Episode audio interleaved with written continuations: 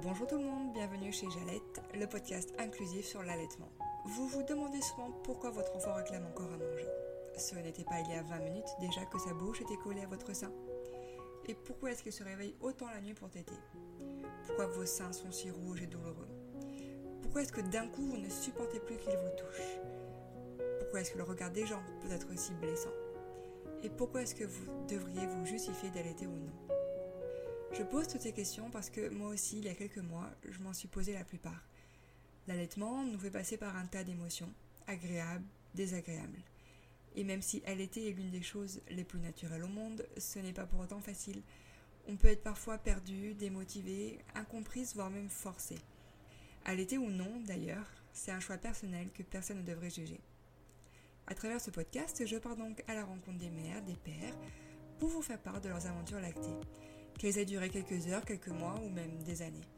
J'espère que vous y trouverez des informations utiles, l'occasion de demander de l'aide, un moyen de se pardonner, l'envie d'essayer ou la force de se battre pour y arriver.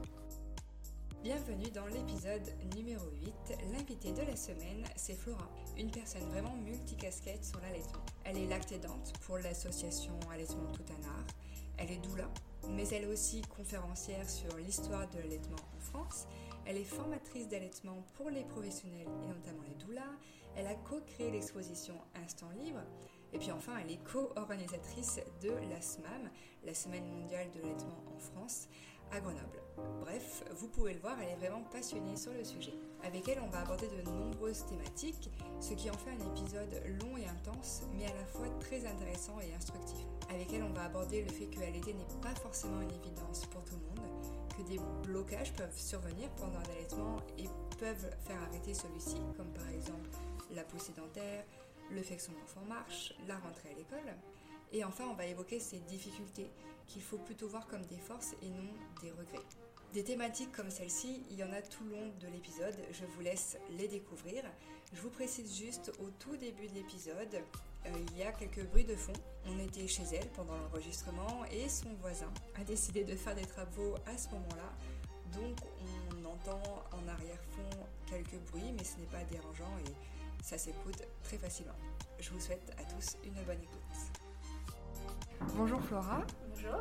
Merci de m'accueillir chez toi, euh, dans Grenoble, avec une super vue euh, sur les montagnes. Est-ce que tu pourrais commencer par euh, te présenter toi et ta famille? D'accord, moi je suis Flora, maman d'une petite Camille de qui aura 3 mois, 3 ans au mois d'octobre. je bloque sur le mois. C'est pas la même, le même âge, ouais. donc en termes de mois, j'avoue que j'ai arrêté de calculer en termes de mois. Je dis toujours qu'elle a 33 mois, je sais pas si ça correspond à la réalité. Euh, je suis mariée à Jérémy, donc je suis avec le papa depuis 4 euh, ans. Euh, voilà, pour ma petite famille. Et donc ta fille est allaitée exclusivement depuis sa naissance? Oui, alors du coup, à partir de la diversification, je ne sais pas si on dit encore exclusif. Oui, oui, bien sûr. En tout cas, il n'y a pas eu d'autres laits. Elle a eu deux compléments de lait à la maternité. Ok, donc on va en parler. Avant ça, est-ce que pour toi, allaiter, c'était une évidence? Non. Alors, oui, oui et non. En fait, j'ai pas forcément, euh, j'ai pas forcément eu de rêve de maternité, donc je me suis pas projetée petite mm. avec un enfant, un ventre.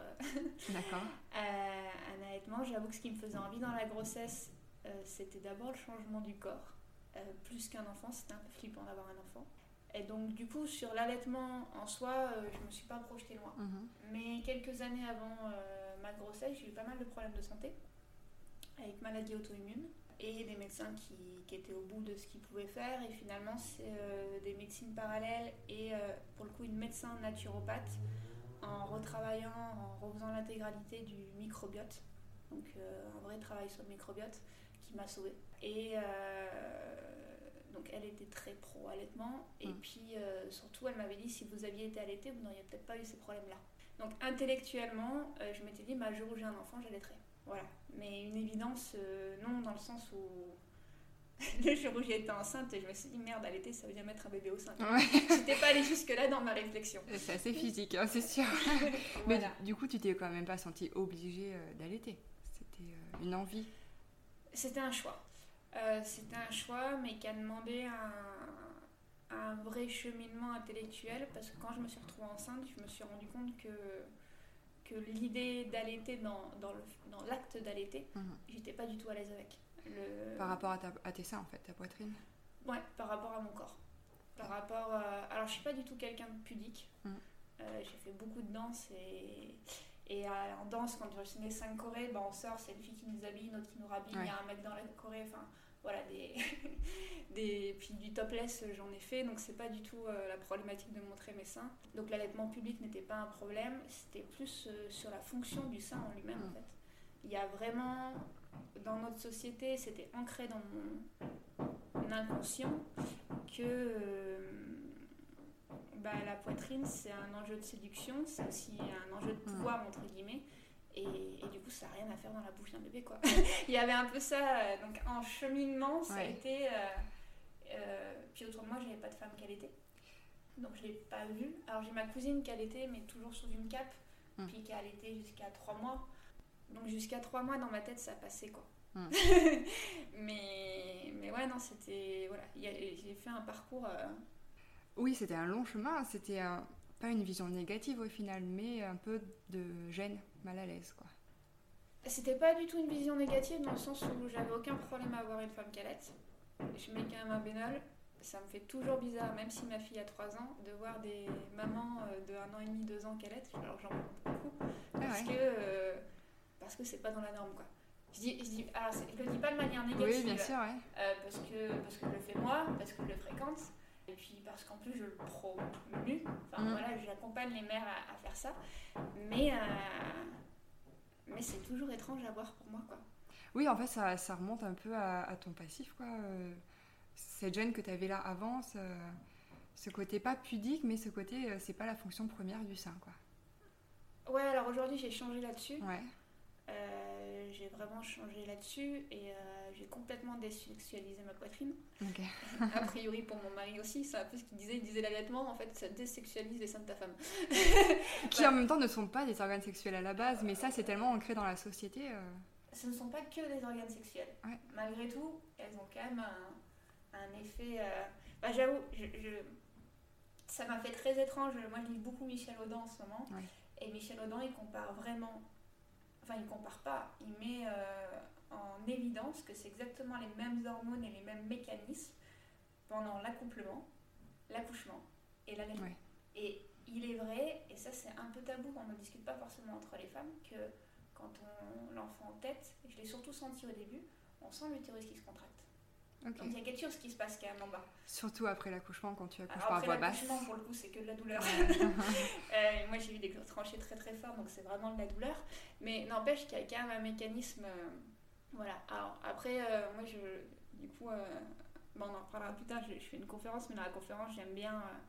J'aime bien le comparer, le fait que le sein n'est pas le seul organe qui a deux fonctions, une Mm. qui est sexuelle et l'autre non. Bah, typiquement, je sais pas si tu, si tu peux penser à un autre. Non, là, je verrai pas. Et bah, le pénis. Les hommes font pipi. Oui, c'est vrai. Et, et ils s'en servent pour autre chose. Alors, comme je dis, je suis pas un homme, je sais pas ce qu'ils ressentent quand ils font pipi. Mais, Oui. mais dans l'idée, c'est bien un organe euh, qui a deux fonctions et ça, ça pose pas de problème aux gens. Quoi. Mais au final, c'est comme nous les femmes. Le vagin a aussi deux fonctions, alors. Si Bah, on faut oui, pour l'accouchement, tu veux dire? Ouais. Ouais, aussi, ouais. Ok, c'est intéressant. Voilà mes réflexions, mais c'est du cheminement. Mais c'est bien parce que du coup, ce qui est intéressant, c'est que dès que tu es tombée enceinte, tu t'en es rendu compte. Et du coup, est-ce que tu t'es renseignée pour faire ce cheminement? Alors, du coup, j'avais fait le choix d'allaiter. Je m'en suis rendu compte et je me suis dit, bon, après tout, euh, je, je me vois pas non plus. Je me voyais pas mettre un bébé au sein, mais dans l'idée, je me voyais pas non plus sortir un bébé de 3 kilos de mon corps. Donc, je me suis dit, on va laisser, les choses se faire. Je me suis pas pris la tête plus que ça. Et puis, euh, j'ai rencontré, euh, pour les 30 ans d'une amie, il y avait une, une de ses copines qui allaitait euh, sa fille. Et, et là, la fille était non-stop au sein. Un bébé de 5 semaines. Mhm. Probablement en pic de croissance, maintenant je le sais. Ouais. Euh, mais moi, j'ai flippé en sortie de cet anniversaire. Ah en oui. me disant, mais. Ouais, ouais, moi, je, mais je, Je veux pas moi, ça. je venais de loin. Je, dans l'idée. euh, Enfin, le bébé, il allait téter toutes les 3 heures, quoi. 5 minutes toutes les 3 heures, entre temps, il allait dormir. Je ne sais pas seulement que j'avais pas vu des femmes enceintes, c'est que j'avais pas vu de bébé non plus. Et on nous dit quand même que les bébés s'adorent. Et du coup, j'avais une vision qui était Ah, je suis sortie de cet anniversaire en me disant, mais. Enfin, mettre un bébé au sein, pourquoi pas, euh, mais passer ma vie à faire ça, je. Euh, j'ai pas changé d'avis pour autant, hein, mais, mais, je suis contente de l'avoir rencontré très tôt parce que du coup j'ai pu. Euh, enfin voilà, faut 9 mois pour être mère. Mm. Oui, il m'a fallu 9 mois pour me dire je vais allaiter. Les deux aussi, Oui, ça en fait partie. Mais ça, c'est la première rencontre qui m'a marquée. Et la deuxième, j'avais une fille qui me suivait sur Annecy. J'habitais à Annecy avant. Et il y a une fille avec qui j'avais beaucoup accroché où je m'offrais un massage par mois. Euh, dans le cadre justement pour aller mieux. Euh, et, en fait, c'est quelqu'un qui était très nature, maison de naissance. Et quand j'ai déménagé d'Annecy, elle était, euh, elle était enceinte de 3 mois. Et quand moi j'ai été enceinte, je me suis dit, bah, je vais me payer un massage de grossesse avec elle. Et du coup, j'ai dit, bah, comment ça s'est passé? Elle m'a dit, l'accouchement c'était génial. Et, mais l'allaitement, j'y suis pas arrivée. C'était trop dur, c'était trop de douleur. Et, moi, je suis tombée des nues parce que je me suis dit, on peut ne pas allaiter. Mm. Parce que enceinte, on nous demande si on veut allaiter. C'est une des premières questions de médecin d'ailleurs, quasiment. Vrai. Euh, Est-ce que vous voulez allaiter Et qu'il coche oui, non. genre, on vient de décider, on s'est condamné ou pas, on ne sait pas trop. Radical. Et, euh, et en fait, on nous dit pas, mais renseignez-vous. Mm. Euh. On ne sait pas que ça peut ne pas fonctionner ou que ça peut être dur. Ouais. Et puis avec l'idée que c'est naturel et. Et du coup, bah, cette fille-là, après, je suis allée me renseigner. Enfin, c'était cool de l'avoir croisée sur mon parcours. Donc j'ai un peu miséré à trouver des copines euh, euh, qui avaient allaité. Sur Facebook, j'en ai trouvé une. Mais surtout, j'ai vu que ma sage-femme proposait un cours de préparation à l'allaitement qui démarrait par euh, l'OMS recommande l'allaitement jusqu'à 6 mois exclusifs, puis jusqu'aux 2 ans de l'enfant. Et moi, j'ai fait waouh, mais on peut allaiter un bébé qui a des dents? Et elle m'a dit Ah, tu bloques là-dessus, d'habitude ça bloque sur la marche. Je mets maintenant qu'on en parle, il va marcher aussi. Enfin, c'était, euh, je suis sortie de secours euh, un peu comme euh, de l'anniversaire de ma pote. Ah, tu tombais des nues, quoi. Chaque information. Mais c'est bien parce que je les ai eues avant. Je suis sûre qu'il y a des femmes qui tombent des nues après. Ça a été mon cas, hein, typiquement. je me suis pas du tout renseignée pour voir c'est ce que tu dis, quoi. C'était tellement évident, ça allait marcher. Puis bah non, quoi. c'est pas toujours aussi facile.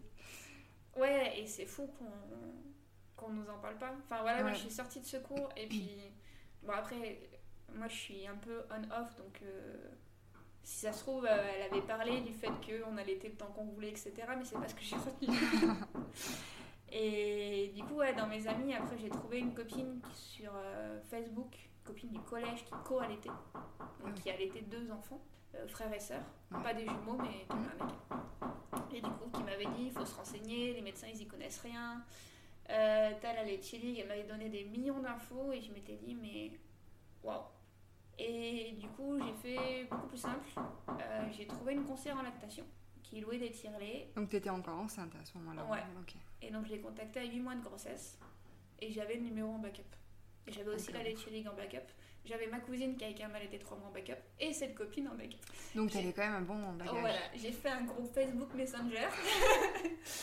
et. Euh, et j'ai appelé à l'aide quand, j'en ai eu besoin et ça a été. Euh, ouais, ça a été top. Parce que du coup, cette euh, conseillère en lactation que tu es allée voir, qu'est-ce qu'elle t'a dit? Est-ce que tu as fait une sorte de cours? Qu'est-ce, qu'est-ce qui s'est passé? Alors, euh, non, elle m'a dit écoutez. Oh, je sais plus que je sais plus ce qu'elle m'a dit. Elle m'a dit appelez-moi quand vous avez besoin. D'accord, ouais, c'était. J'ai un peu le souvenir de ça parce que j'avais eu un cours avec ma ma sage-femme qui je pense était très bien, mais la problématique c'est quand même on a quand même beaucoup de cours le dernier trimestre et c'est pas là où on a le plus de neurones.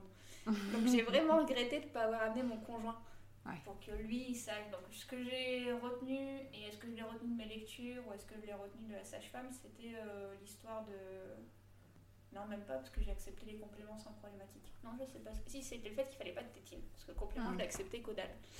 Donc pas de tétine, pas de biberon. On va en parler. Euh, peau à peau. Et si dans le projet de naissance, j'avais parlé de la première tétée, etc. Mais j'étais dans une maternité qui était top pour ça. Oui, sa nature, ce que tu disais euh, tout à l'heure. Du coup, tu fais une transition parfaite. Euh, après l'accouchement, euh, comment s'est passée la première tétée? Alors, du coup, moi, j'ai eu un accouchement, j'ai une césarienne programmée. Donc, de ton ressort ou comment? C'était à ton initiative la césarienne programmée? J'avais un bébé en siège. Un bébé en siège, et dans ces cas-là, je savais pas trop quoi faire. En fait, moi, j'ai toujours été flippée de l'accouchement. Étonnamment, la césarienne me faisait moins peur à l'époque. J'ai une sage-femme qui était top et qui avait réussi à me convaincre de l'accouchement naturel. des- Par voie basse, euh, Voilà. physiologique. tout ça. physiologique. Euh, avec le recul, je regrette pas que ce soit pas fait parce que elle avait beau m'avoir convaincue, j'étais absolument pas préparée. Mais pour un prochain, si un jour il y a, j'aimerais bien ça. Euh, mais du coup, j'avais bébé en siège, euh, j'ai refusé la version. On m'a vraiment poussé pour la version et je l'ai refusée. Et je savais pas ce que je faisais Wabas ou pas. Elle m'a dit, bah du coup, euh, le problème, c'est qu'à la fin, il nous stresse. Elle fait, vous avez des contractions, euh, si vous voulez une Wabas, euh, il nous faut un IRM. Donc j'ai fait IRM en urgence. Elle m'a dit, ah, euh, vous avez un bassin qui est pas dans les normes. Il m'a dit, bah en fait, il est plus large d'un côté que de l'autre. Euh, c'est plus type africain qu'européen et les manœuvres qu'on connaît, ça marche pas là-dessus. Il est assez grand, mais si, si on a besoin de vous aider, on peut pas vous aider. Et premier enfant, quand euh, votre obstétricienne vous dit je sais pas vous accoucher, entre guillemets, Hum, et ouais, à une clair. époque où je ne savais pas que c'est moi qui devais accoucher, non pas l'obstétricienne, euh, bah je l'ai pas tenté. Donc j'ai beaucoup beaucoup pleuré finalement de faire une. J'ai pas pleuré d'avoir une césarienne. Ce qui me traumatisait, c'est de pas avoir choix de la date. Et j'ai accepté parce que la date qu'elle m'a donnée, c'était pour moi la date où ma fille allait naître. Depuis le début, j'avais dit que ma Ok. fille naîtrait le 5 octobre. Et du coup, euh, j'ai passé la nuit entière à pleurer qu'on allait me séparer de mon bébé.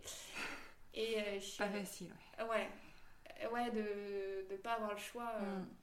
Et finalement, je suis arrivée à la mat en contraction.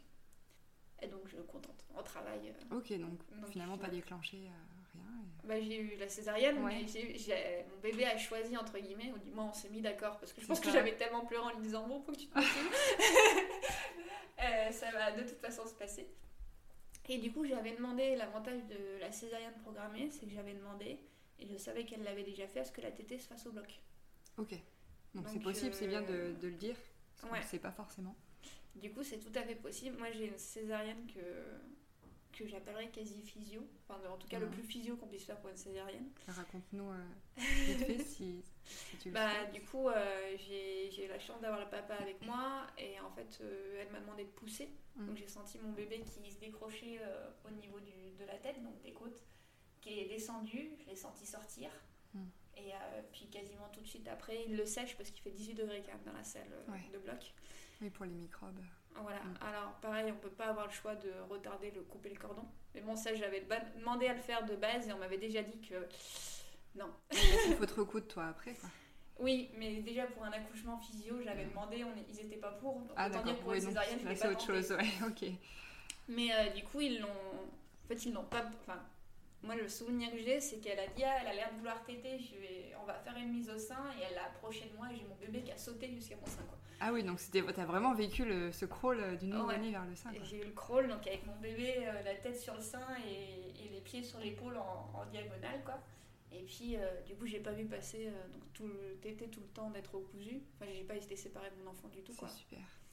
Donc, euh, non, sans, sans regret. À refaire un accouchement, je le ferais probablement euh, différemment, mais, Ouais. mais là où j'en étais dans mon évolution, c'était l'accouchement parfait. Tant mieux, tant mieux pour toi. Donc du coup, cette première tétée donc, qui s'est faite naturellement. Oui, T'en gardes quel, quel souvenir? J'en garde le souvenir d'un. De ma dit, c'est étrange. euh, Je suis sa mère comme si je l'ai toujours été. Ouais. Voilà, il n'y a pas eu de. Il n'y a pas eu de waouh, elle est née, de euh, je sais pas qui c'est, parce que j'ai pas mal eu d'amis qui ont eu ça. Et surtout avec une césarienne, on a Mm. moins la charge d'ocytocine, donc euh, l'ocytocine qui crée le lien. C'est ça. Donc du coup, des fois, on met plus de temps. Et, euh, et là, moi, je pense d'avoir aussi l'amour du papa, tout ça, ma, Mm. ma dose d'ocytocine, je pense que je l'avais. Et, euh, et c'est juste, ouais, j'ai mon bébé qui me regarde. Alors qui regarde, j'ai un bébé qui regardait partout, hein, qui était sur le sein et à la fois qui regardait, il y a des, gens qui tournent autour. en mode qu'est-ce qui se passe? Mais quand même il y a le sein, alors je vais téter, mais quand même. Très curieuse quoi. Ouais, dès le début, on a des photos à 2-3 jours. Ma mère, elle me dit, elle est flippante ta gueule. à regarder, elle fixe les gens, euh, elle les étudie. Et euh, voilà, mais vraiment de me dire, bah, je suis sa mère, mais en fait, euh, je pense que Ouais, je l'ai toujours été. Enfin, c'était étrange comme. Oui, parce qu'en fin de compte, euh, la grossesse, ça nous aide, ça nous prépare un peu à devenir maman. Puis surtout, toi, comme tu le disais, tu as fait tout ce cheminement-là en plus de celui qu'on a naturellement. Donc c'était une évidence, quoi. C'est beau. Mm. Ça a duré longtemps? Bah, Il me semble qu'elle a été tout le temps d'être recousue, au moins. Donc mm. euh, ils m'ont dit que c'est 20 à 30 minutes de recoudre. Euh, j'avoue que je me souviens plus de la suite. Je me souviens qu'après, ils m'ont basculé sur une table, donc je pense que je devais, c'est mon mari qui devait avoir dans les bras. Ouais. Puis après, j'ai eu à nouveau en peau à peau, mais je crois qu'elle t'était plus. Donc 20-30 minutes. Euh. Ok, ok. Et après, les premiers jours se sont passés comment euh, par rapport à l'allaitement? La, Du coup, moi, dans les jours qu'on suivit, j'ai eu des énormes douleurs de tranchées. Et, euh, et du coup, qui étaient beaucoup plus fortes au moment des tétés. Hum. Donc c'était compliqué voilà, je demandais, euh, j'ai un peu tourné au médoc et en fait j'ai demandé à une sage-femme euh, si je pouvais avoir un médicament parce que j'avais mal. Et elle me dit mais, mais euh, ça c'est, c'est, un équivalent de morphine. Je peux pas vous donner ça. C'était l'étudiante sage-femme, je sais, bah, je sais pas, c'est ce qu'on m'a donné hier. Ah c'est le seul truc qui marche en fait. et elle est partie et ma fille était au sein et je me suis mise à hurler. Je suis partie en contraction de ah travail avec ma fille au sein. donc sur un utérus césarisé, hein, puis on nous apprend en contraction de travail que, qu'on va pouvoir bouger pour faire passer mm. la douleur, mais là j'étais coulée dans un lit à pas pouvoir bouger. Donc j'ai fait du chant prénatal, ça m'a servi post, post-accouchement. Et j'ai pas réussi à remettre ma fille au sein avant 6 heures. Ah j'étais vraiment traumatisée et j'ai une sage-femme qui a été très bien. Et j'ai dit, mais du coup, ce que vous me donnez, est-ce que ça passe dans le lait? Parce qu'un équivalent de morphine, c'est quand même pas rien. Et elle m'avait dit, écoutez, c'est de la morphine d'allaitement. Tout est relatif. Hein. Euh, elle dit je préfère vous donner ça et que vous continuez à l'été plutôt que vous arrêtiez euh, maintenant. Et du coup j'ai suivi ça. Et puis ça a mis, moi j'ai mis 6 jours, six jours à plus avoir de douleur ah et je pense deux semaines à accepter d'allaiter sans une bouillotte. Donc à chaque fois que ma fille demandait d'allaiter, je réveillais le papa, fallait qu'il aille faire une bouillotte, il a attaqué le papa. il a fait 10 euh, bouillottes par jour. Euh. Ah bah oui, surtout les premiers jours. ouais, puis jour et nuit, enfin... C'est bien, t'as eu du soutien. Ah ouais, ouais. C'est cool. Donc, euh, moi, toutes les mères, j'accompagne, leur dis prenez une bouillotte pour la maternité. C'est vrai que ça, fait du bien. J'avoue, je, l'avais aussi. Euh. Ouais, moi, je me la suis fait amener. bah, je veux dire, moi, j'étais chez moi parce que j'ai accouché en maison de naissance. Ouais. Mais du coup, euh, c'était bien d'avoir du chaud sur soi. Du coup, tu as eu des difficultés quand même tout de suite? bah, du coup, ouais, j'ai eu des tranchées. Et la problématique, c'est que j'ai vu un petit point rouge sur mon sein où j'ai dit Ah, c'est quoi? On m'a dit Non, c'est pas grave, c'est pas grave. Puis j'ai pas cogité que moi j'étais sous morphine. Donc euh, le jour où la morphine s'est arrêtée, j'ai senti la crevasse. Euh, mais euh, là, j'avais mon groupe Messenger au taquet. Donc j'ai écrit sur le groupe de la Laitier League et sur les filles qui m'ont toutes répondu fais un pansement de lait. Alors que ça faisait 24 heures qu'on me disait tout et n'importe quoi, qu'on m'avait fait mettre de la lanoline, les seins à l'air. Et bon, les coquillages étaient efficaces. Moi, j'avais les coquillages à la maternité.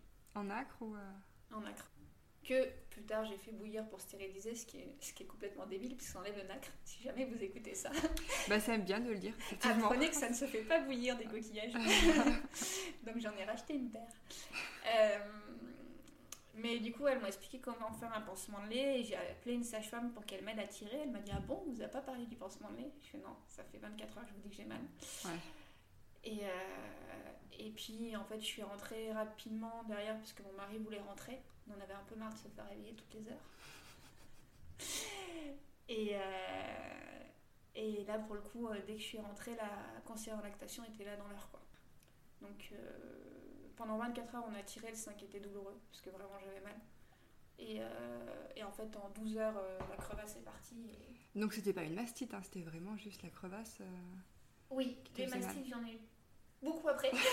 On va en parler. mais, euh, mais c'était juste une crevasse euh, et en fait qu'une fois pris en charge, est parti en deux secondes quoi. Donc c'est un peu ce que je trouve triste, toutes les mères qui ont des crevasses et qui s'en sortent pas, c'est qu'en fait... Euh, oui, puis souvent c'est ce qui fait arrêter au début. ah bah comme douleur, c'est horrible. Hein. Ah ouais, c'est sûr. C'est moins violent que les tranchées, mais enfin moi ouais, chacun son vécu avec. c'est ça, exactement. Donc après, on arrive à la montée de lait. Ça s'est fait rapidement parce que souvent, c'est ce qu'on dit, après une césarienne, c'est plus long à arriver Alors moi j'avais un bébé euh, ultra têteur, d'où les tranchées d'ailleurs, euh, et la montée de lait je ne l'ai pas sentie. Donc en fait je suis sortie de la maternité en pensant que, que j'avais euh, pas, de, pas de montée de lait, et puis en fait c'est surtout que les médecins se sont dit que ma fille grossissait pas assez parce que j'avais pas la montée de lait.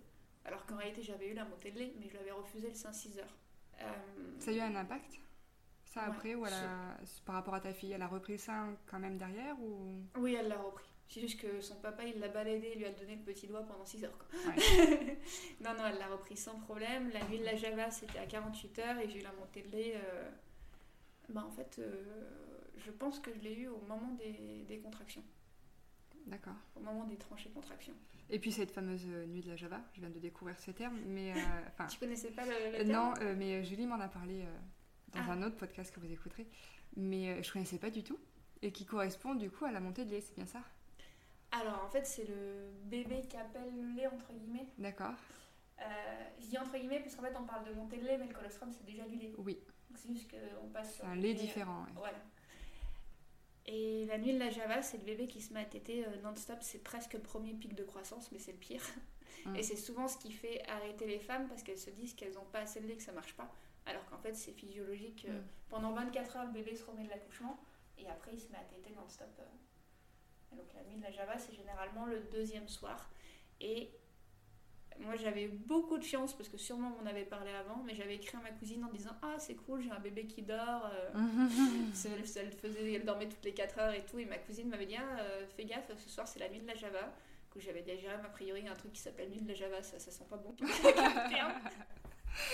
et, euh, effectivement, mais, euh, mais la nuit de la Java, moi j'ai souvenir, euh, pour le coup, j'ai un beau souvenir de mon bébé qui est super concentré sur le sein, qui tête, qui tête, et j'ai l'impression qu'on fait un travail d'équipe pour faire venir. ce lait. Ouais. donc, lait. fini sur les contractions parce que je pense que les doses d'ocytocine étaient tellement fortes Mm. que...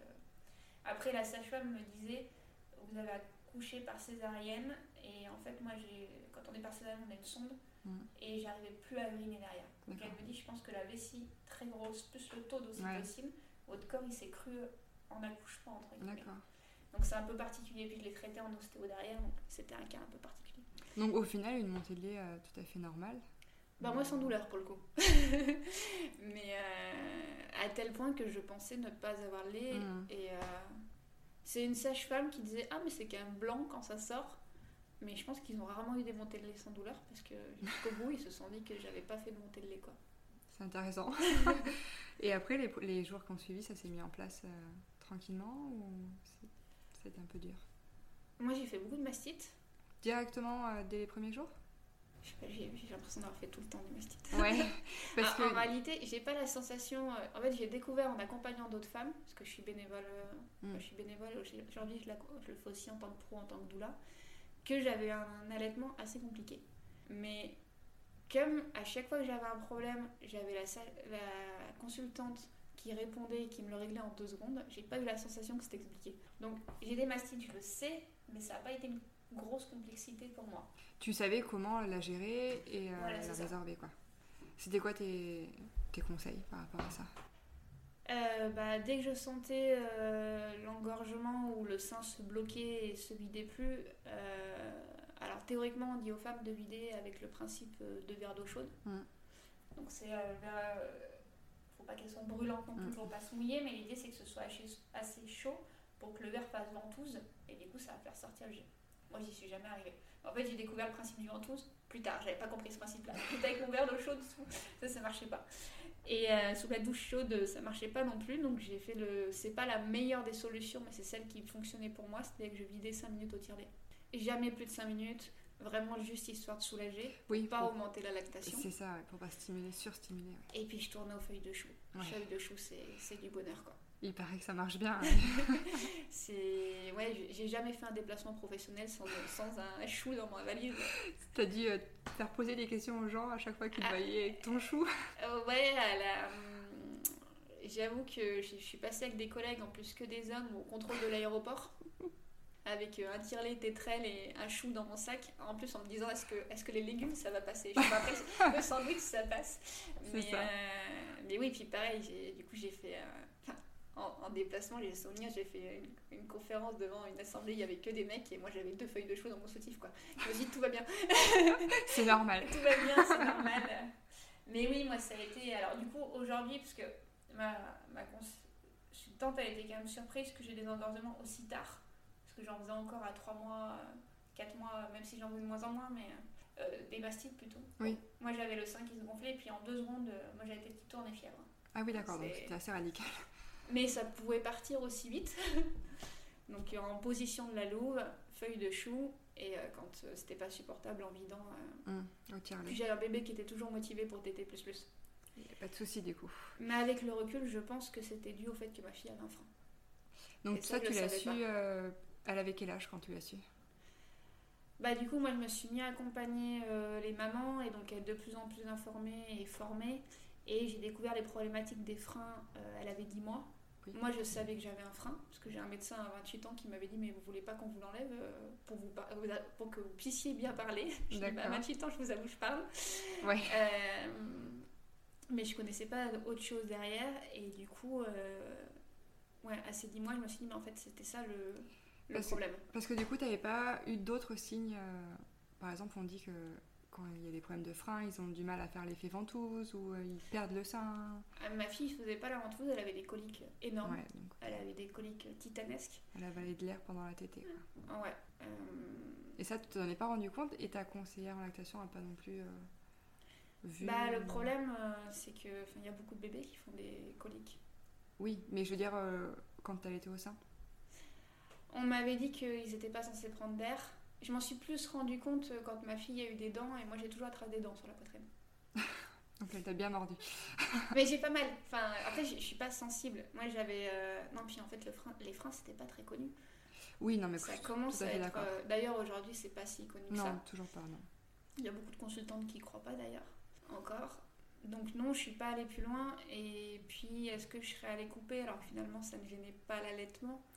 Oui, parce qu'au sais pas. final, ça s'est quand même bien goupillé et elle a pu allaiter. Enfin, elle a encore oui, allaité. par contre, euh, les, les coliques, elle en a eu, mais euh, Ouais, longtemps. énormément, longtemps. Et puis en fait, moi aujourd'hui, je suis formée par le docteur Caroline Deville.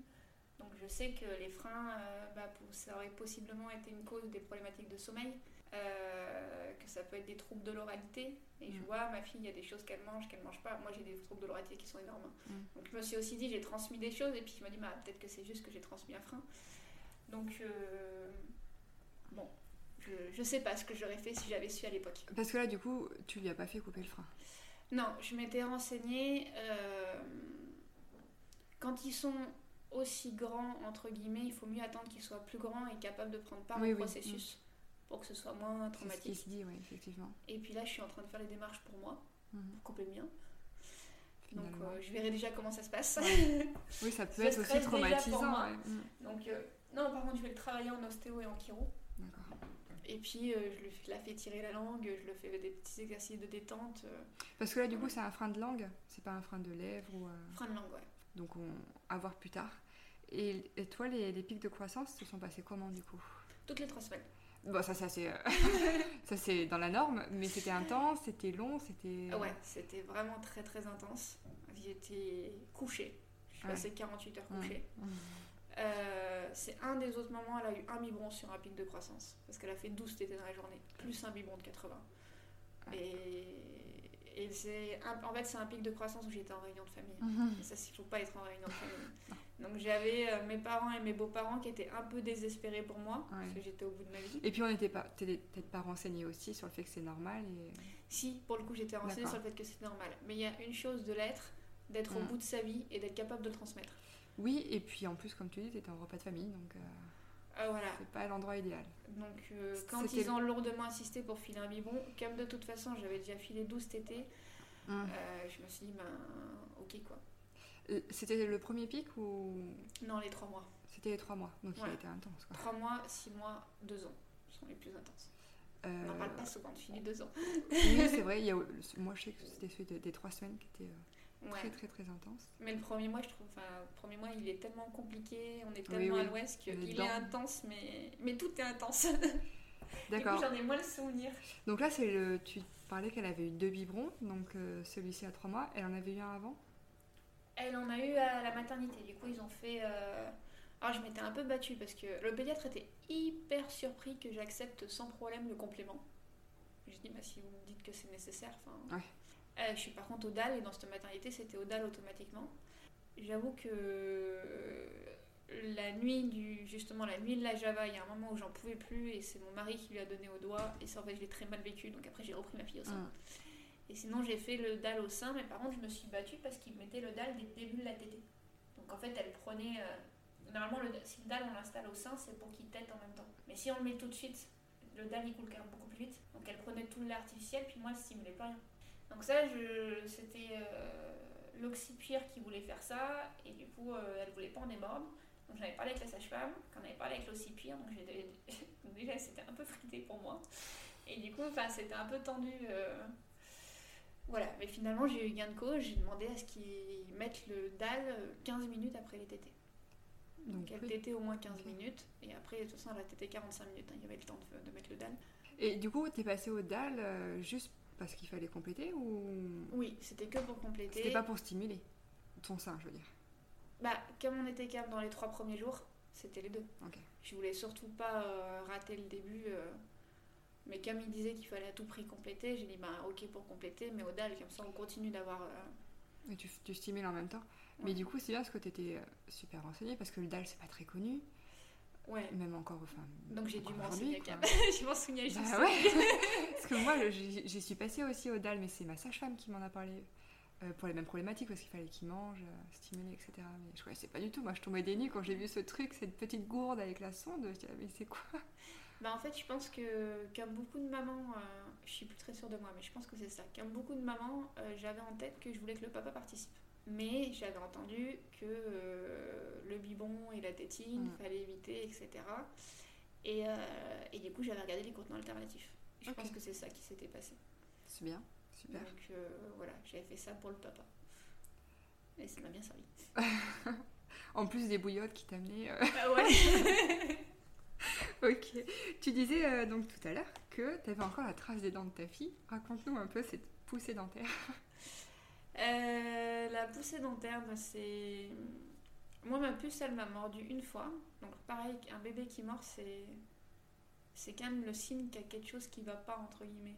Un Oui. bébé est pas censé mordre. Et puis c'est pas volontaire pour te faire mal, on le rappelle. hein, Oui. Euh, donc, elle a dû mordre une ou deux fois, mais euh, j'ai clairement dit non et ça s'est pas reproduit. Et puis, ce que je faisais, c'est que quand je sentais, quand je la mettais au sein et qu'elle pinçait, je mettais tout de suite. euh, oh, du coup, c'est hyper désagréable sur le sein après, mais des trucs à congeler à mordre. Ah oui, Donc après, ça Comme ça, elle attrape. hyper froide sur le sein. Ouais. Non, mais c'est surtout que ça l'anesthésie, donc elle a plus besoin Ouais. de mordre autant. Mais euh, là où je me suis rendu compte qu'elle ouvrait pas beaucoup la bouche, donc c'est justement j'ai la, tra- j'ai la trace des dents alors que je devrais pas l'avoir, mais ça me fait pas très mal. Et par contre, quand j'ai mon retour de couche, bah, pendant les règles, j'ai les seins qui sont un peu plus sensibles. Et ça, aujourd'hui, je sens, euh, à chaque- à chaque règle, je sens que ça pince un peu plus. Oui, encore aujourd'hui, euh, même si elle a 3 ans, elle tète encore euh, beaucoup de fois? Trois fois par jour à peu près. Ok. Bon, euh, ça va, enfin. je ouais, entre 3 et, entre 3 et 7 quoi. Ah oui, quand même. on, on- on va dire que généralement elle tète, elle tète trois fois. Euh, moi je suis passée rapidement à ce qu'on appelle, ça me fait rêver qu'on mette des dons surtout, mais Hum. à l'allaitement négocié. Oui, à l'amiable, tout ça. Voilà, moi je trouve, enfin, ouais. Je, je- c'est ma conviction personnelle, pour moi l'allaitement c'est un duo mère-enfant. Et de fait il faut que ça convienne à la mère et à l'enfant. Exactement. Et je pense qu'il y a un moment où la mère se sépare assez naturellement de l'enfant ou l'inverse. Et que le sevrage, quelque part, c'est un accord des deux. Euh, bon, il y a un moment où ça peut être que la mère qui décide ou, ou que l'enfant, mais je pense qu'assez naturellement, il y a un moment, on s'éloigne. Et du coup, moi, j'ai des moments où j'ai commencé à dire, bah non, la maman a pas envie. Et puis ma puce, c'est commencé à me dire non aussi. Il y a des fois, tu veux téter Non. Ah, bon, bah d'accord. Et ben, on va faire ça. Et bah, et bah tant pis. Notamment, il y a une période où le soir, elle voulait plus parce qu'elle savait que ça allait l'endormir. Elle est maline. c'est pas faux. Ok. Donc, en fait, toi, ce que tu expliques aussi tout le long de ton allaitement, c'est que tu voulais impliquer le papa. Oui. Comment est-ce que lui, il a pris sa place? Parce qu'on entend encore beaucoup que euh, l'allaitement, ça éloigne le papa, parce qu'il peut pas donner à manger à son enfant, etc. Comment il a pris son rôle, du coup? Euh, il a pris son rôle en. Bah, déjà, euh, moi j'ai une césarienne. Donc euh, Mm. j'ai mis longtemps à me relever Mm. et à marcher. Donc pendant 10 jours, euh, c'est lui qui se levait dès que ma fille avait besoin. Donc il changeait les couches la nuit, euh, il faisait des massages, il faisait des chansons, il la portait des heures. Il raconte souvent, lui, son souvenir de, de maternité, c'est euh, le soir euh, de porter sa fille dans les couloirs et de croiser tous les papas à l'ouest comme lui qui, qui baladent leurs, leurs enfants. Ouais. Euh, donc voilà, il a été très présent comme ça. Donc ça lui a pas manqué. Après, du coup, ça a eu le défaut qu'au moment de la diversification alimentaire, il avait toujours pas envie de donner à manger à son enfant. voilà. Mais euh, bah après, pour, euh, du coup, pour accompagner des couples sur l'allaitement, c'est une problématique qui est très récurrente, je trouve, Mm. d'avoir le papa qui souhaite que l'allaitement s'arrête pour prendre sa place. Et quand je creuse euh, deux minutes, en fait, c'est des papas qui, bah, qui travaillent toute la journée, ils rentrent le soir, c'est le moment de la tétée groupée. Mm. Parce que le soir, l'enfant, il t'aide beaucoup, beaucoup pour pouvoir dormir 4-5 heures. C'est ça. Euh, et puis ils ne voient pas leurs enfants. Et le- la problématique, elle n'est pas de l'allaitement, elle est du fait que si, si le parent n'est pas là, il n'y a pas de lien. quoi. Mm. D'où l'importance du congé. euh, Du congé Du paternité, puis parental euh, dans son ensemble ouais, prolongé. pour ouais. que le papa puisse faire du lien et pour que la maman puisse, euh, puisse se poser. Moi j'ai le souvenir, euh, dis mon homme a repris le boulot, je commence à marcher quoi. Et il fallait que je m'occupe d'un gamin seul. Ça. Oui, on se rend pas compte forcément euh, Mm. avant ça. Ouais. C'est sûr. En, trois ans d'allaitement, est-ce que tu as dû faire face à des remarques ou à des regards un peu gênants Ou gênés J'ai eu des, j'ai eu une remarque de ma mère. Maman, si tu m'écoutes. Euh, euh, sur un. En fait, je pense que j'ai peut-être eu d'autres remarques, mais je pense qu'on retient facilement les remarques des gens très proches. Ouais, Et forcément. forcément, sa mère, ça compte. Ça impacte plus. Et euh, qui, euh, après en plus avoir vu mon- ma conférence, mon projet Instant Libre, où du coup je défends Mm. l'allaitement, qui m'a dit dans la famille, euh, oui, euh, quand même, euh, t'as sorti ton sein pour allaiter Camille, euh, ça a mis une grosse gêne sur tes cousins. Et je dis, bah écoute, j'ai sorti mon sein de... Alors ça, j'avais oublié de mettre une tenue d'allaitement. Mais j'ai sorti du côté de ma mère, donc ma mère a vu mon sein, mais mes cousins non. Et puis euh, ils ont continué à me parler, j'ai pas senti euh, le malaise plus que ça. Et surtout, euh, aujourd'hui, je suis persuadée que pour lever le malaise, il faut, Mm. il faut que ce soit vu, quoi. À force de pas le voir. Moi, j'ai souvenir justement de mes cousins où j'ai 3 mois à Noël, où j'allaite ma fille sous une cape d'allaitement, un bébé de 3 mois, et effectivement, là, ils s'étaient tous retournés, ils avaient tous viré Bah oui. rouge, alors que j'avais la cape d'allaitement et que c'était un bébé de 3 mois. Enfin, Mais là, il, il- il savait en fait. Là, il savait, c'était quand même. Enfin, il savait. Je sais pas s'il doutait que j'allais- encore ma fille à deux ans et demi, parce qu'elle avait quand même deux ans et demi. Euh, mais par contre, la réflexion de euh, t'aurais dû demander et aller allaiter à côté, euh, non, surtout pas avec un enfant de deux ans et demi. Ouais. Je veux pas que ma fille, elle pense que c'est pas normal. Oui, t'as raison. Mais, mais par contre, moi, je, je me suis bridée à. Ouais, le... quand elle s'est mise à marcher, j'arrivais plus à allaiter dans les lieux publics. Je me suis bridée, moi, à un moment. Mm. Et c'est un café euh, avec qui j'ai échangé beaucoup qui m'a dit Mais Flo, euh, pourquoi t'allaites pas ici en fait? Mm. Et qui m'a débloqué et qui m'a dit Mais il y a des gens qui sont contre l'allaitement. je dis Bah oui, il y a des gens qui veulent pas, qui sont mal à l'aise. euh. Mm. Et ouais, c'est vraiment, ça m'a aidé d'avoir cette permission dans ce lieu public pour me remettre à en public, alors même que pour le coup, j'avais jamais eu de remarques. hein. Ouais. C'est je me suis bridée toute seule. Ouais, tu t'es jamais même senti euh, obligée de, de- demander la permission pour allaiter. quoi. Alors, si j'ai une super remarque quand même dans la rue. euh, d'un mec qui m'a dit Hum, moi aussi j'aimerais Ah prendre votre sein mademoiselle Le fameux organe sexuel euh, Donc, on parlait euh, tout à l'heure. voilà. quoi. Voilà, j'ai très envie de lui répondre demande à ta mère. Mais je- oui, c'était le- but à la base, mais euh, du coup, comment tu réagissais justement? Euh, bah là, pour le coup, j'ai fait style, j'ai pas entendu, je suis passée. Ouais. J'avais quand même un bébé dans les bras, euh, même si. euh, ouais, je, je l'ai- je l'ai pas risqué. Parce que malgré tout, on sait jamais comment le mec réagit. Oui. Et ma mère, euh, je lui ai dit le fond de ma pensée. Donc, c'est pas de problème à en parler là, puisqu'on en, a déjà- on courant. en a déjà parlé. Et comment elle a réagi elle, du coup? Enfin, Vous avez pu échanger, avoir un échange euh, constructif? Oui, oui, j'ai des échanges constructifs avec ma mère. Que... Elle n'a pas forcément bougé de sa position, moi de la mienne, mais elle sait que le prochain repas de famille, j'allais très pareil. Ouais. Et ça se passera comme ça. Donc, euh, de toute façon, on n'est pas obligé de convaincre, hein, c'est Non, pas l'objectif non plus. Et j'entends son point de vue, euh, et j'avais le même au début quand j'ai mis la cape d'allaitement, du fait que c'est pas parce qu'on a des. Enfin, euh, qu'est l'idée de. On n'est pas obligé d'imposer aux gens euh, un mal-être, Mm. entre guillemets. Moi aujourd'hui j'ai changé d'avis parce que je, je sens tout ce que tout ce que ces normes sociales ont eu comme impact sur moi. Et j'ai envie qu'elles changent.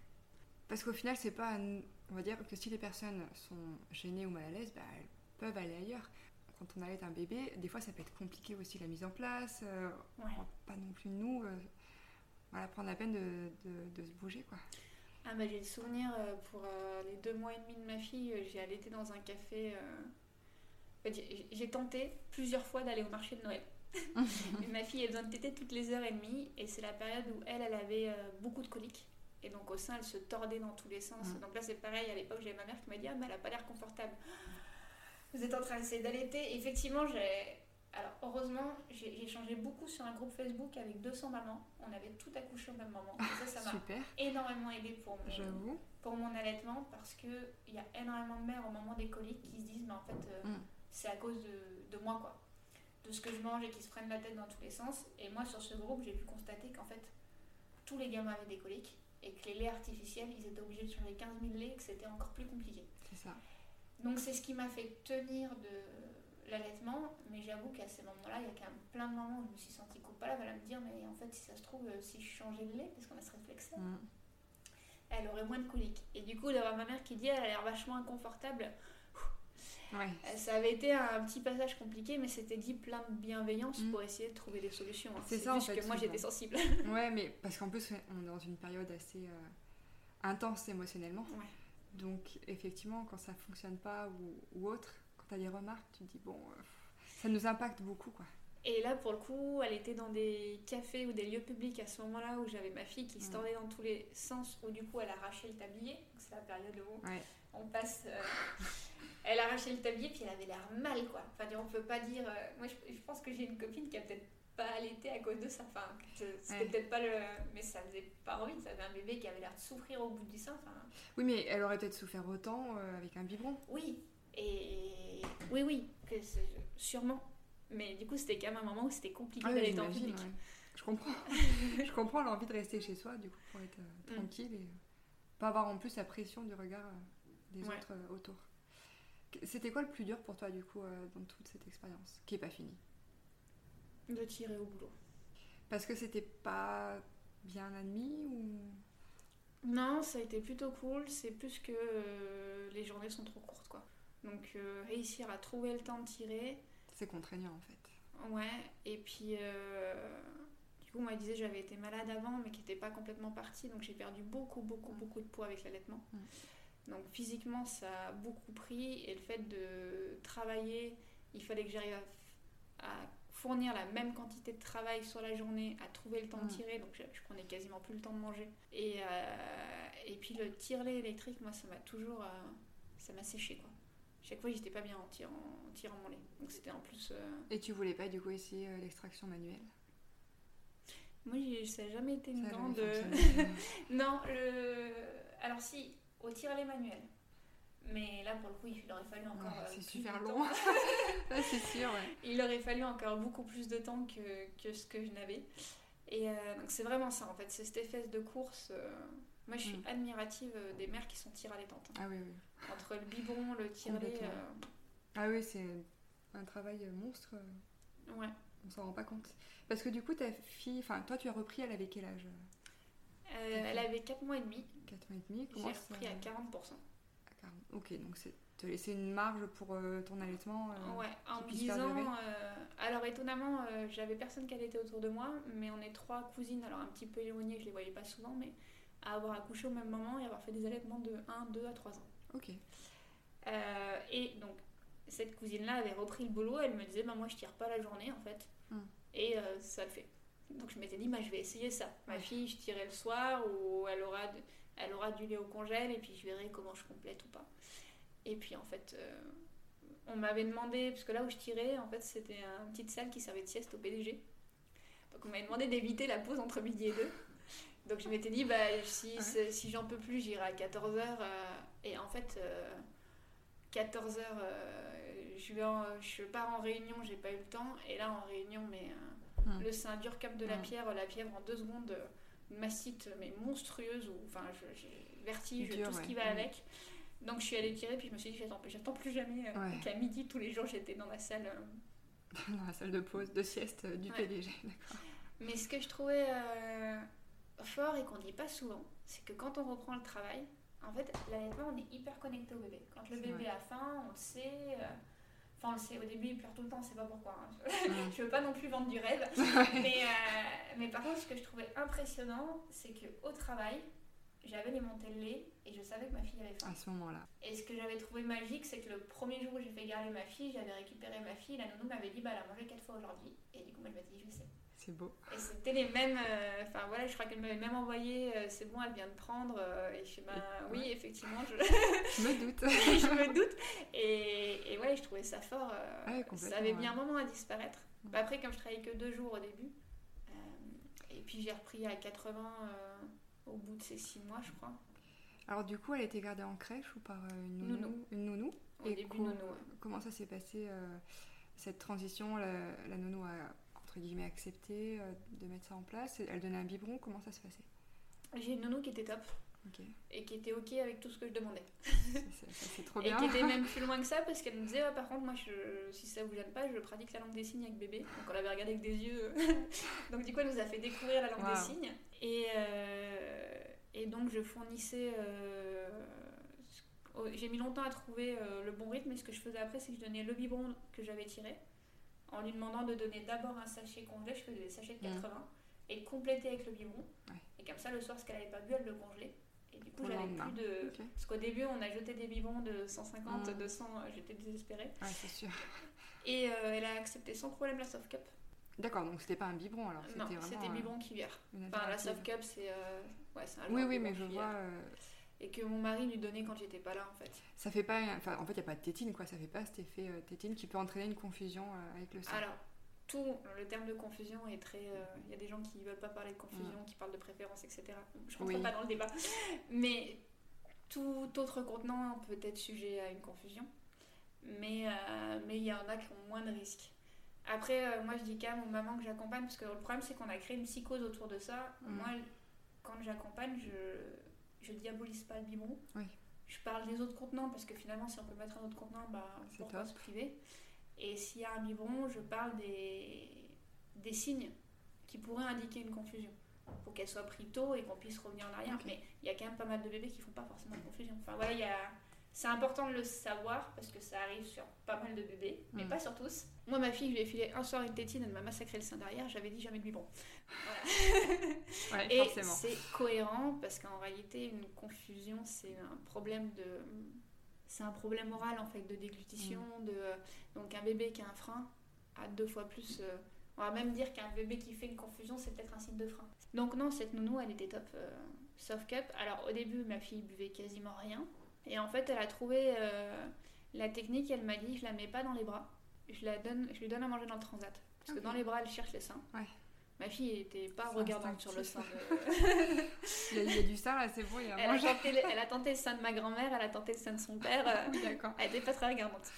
Et, euh, et même, elle m'a fait beaucoup rire il y a pas si longtemps, à, à deux ans. il y a un coup, elle dit Maman, tété. Je fais Non, Camille, je suis en train de manger. Maman, tété. Non, je suis en train de manger. Maman, tété, je suis en train de manger.